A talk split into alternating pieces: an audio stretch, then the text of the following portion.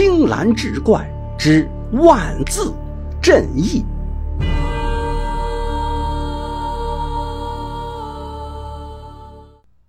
话说王明轩，南柳镇人士，听说刻苦读书的表弟没有盘缠参加乡试，便亲自去隔壁镇上，将省吃俭用的十两银子相赠。表弟千恩万谢，说若是中榜，定十倍报答。王明轩摇头道：“昔时我也读过几年的乡书，终究是因为家里穷耽搁了。现在做些小买卖，倒也能养活家里。”可是闲暇之余，总是梦到小时候读书的情景，的确是人生的遗憾。不要谈什么报不报答，到时你若是当了官，多为百姓做点实事即可。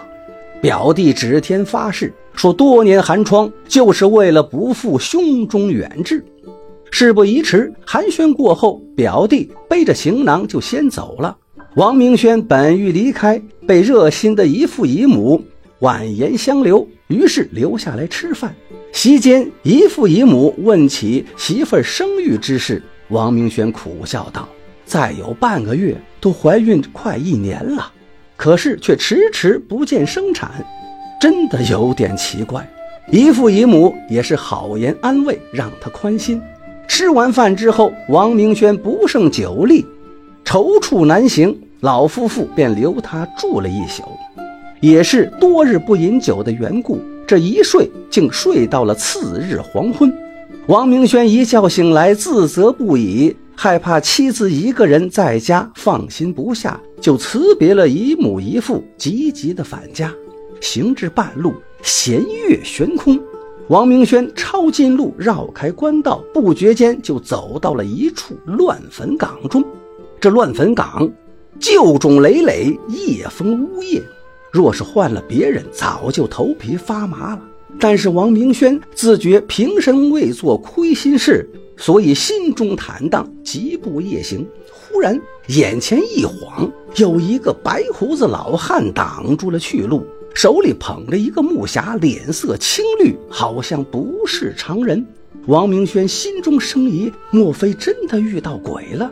那老汉躬身道：“这位小哥，我问你，你可会写字？”王明轩点头道：“寻常字倒认得，也写得。”那老汉一把捉住他的手腕，说：“如此便好，我这里有笔，小哥能否蘸着河边的水，天亮之前在这木匣子上写两万个字呢？”王明轩一愣：“写两万个字，老丈，你该不是见我独自夜行，特来拿我开心吧？”老汉摇摇头道：“断然不是。”来不及了，来不及了！忽然就跪倒在地，磕了三个头，说：“小哥细听我讲，这木匣子里盛的乃是一头异鬼，六十年前被一位道长封印于此。可是这种厉种消亡不了，每隔一个甲子，它就会破匣而出，继续为祸四方，使无辜百姓患疾染病。眼下乃是亥时。”到了卯时，他就会重现人间了。除非有人能在这个匣子上写两万个疯字，他便能再镇六十年。老汉，我倒是想自己写，可惜我也是一个鬼，没有浩然正气，所以写再多的字也无济于事。仿佛为了印证老汉的话，那个木匣子当时就抖动不停。王明轩心里害怕，果然是鬼。可是。他转念一想，又不用害怕，就问那老汉：“老丈，你都说了，有浩然正气的人才能治住这个异鬼。我是一个做小买卖的，哪有什么浩然正气？您抬举我了。”老汉道：“事在人为，你若答应写万字镇意封鬼，恰恰说明你有浩然正气。这些日子，我老汉可没少求人，问了多少过路的人，都无人相肯帮助。”还有些没等我把话说完，就吓得魂飞魄散、昏厥过去。这些人哪有浩然正气？那些读圣贤书、自诩修身齐家的赶考生员，一听说要在短短几个时辰内写足两万字，都是一口回绝，说写这么多字定会劳损手腕。到了省城乡试，握不住笔，岂不是辜负了多年所学？一个是这样，两个是这样，一大群都是如此。说到此处，老汉长叹一声，催促道：“小哥呀，我是为了百姓的性命给你磕头了，救人要紧，没有时间了。”言罢，又要跪下。王明轩一把搀起来，哈哈一笑，道：“过去我读书的时候，也曾想着能够中举，当个官，造福一方。今天有此际遇，岂能错过？”于是接过老汉手里的毛笔，奔到河边，暂饱了水，在木匣上迅即写了一个“风”字。以水为墨，本无颜色，哪知这毛笔一触到匣面，竟然出现朱红之色。正在摇晃的木匣马上就不动了。但是字刚一写好，笔迹也就消失不见。木匣又是蠢蠢欲动。三个时辰写足两万字，谈何容易？王明轩不断的抖腕疾书，一个个朱红的“风”字渗入匣中。起初还受得了，可是时间一久，手腕发酸，浑身胀痛，满头大汗，是脖颈僵硬。又过一阵两只脚也失去了知觉，耳朵是嗡嗡直叫，头晕目眩。可是王明轩依然是咬牙苦撑。老汉在旁边数着一千、一千一、两千、两千一。时不待人，王明轩一想到异鬼破匣后的骇人惨状，身体里就立马生出一股戾气。渐渐的，整个眼中再无他物，只剩下右手奋笔疾书。这一晃就像过了多久一样。终于，老汉喜悦道：“够了，够了！”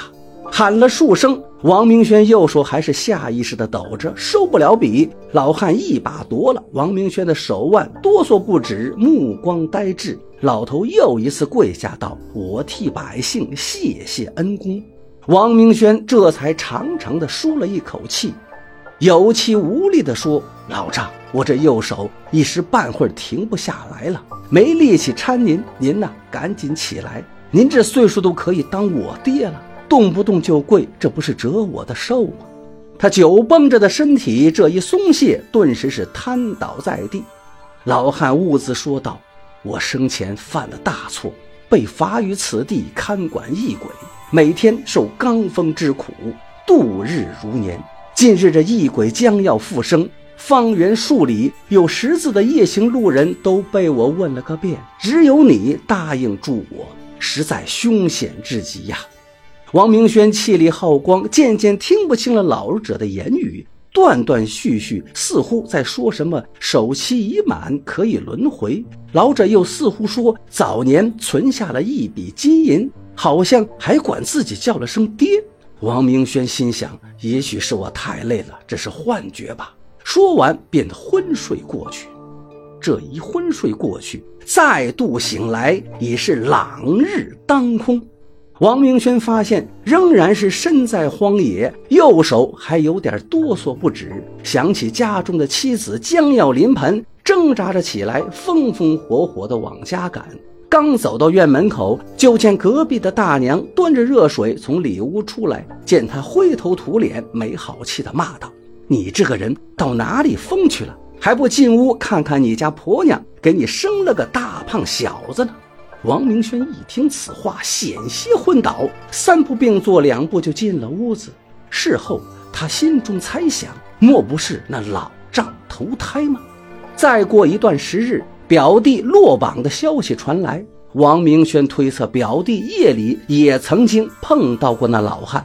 当初觉得一木一家为人敦厚，表弟天资又高，才出资相助的。